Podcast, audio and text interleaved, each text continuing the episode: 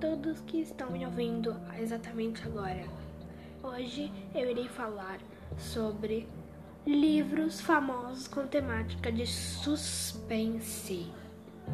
O primeiro livro é Bird Box de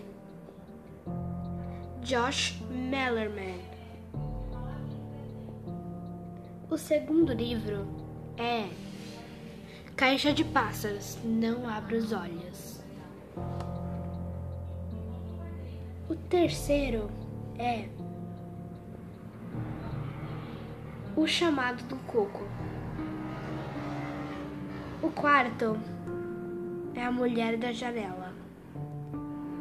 Então, não sei se vocês irão gostar desses, mas eu sei parece ser é muito legal. Eu não li todos esses.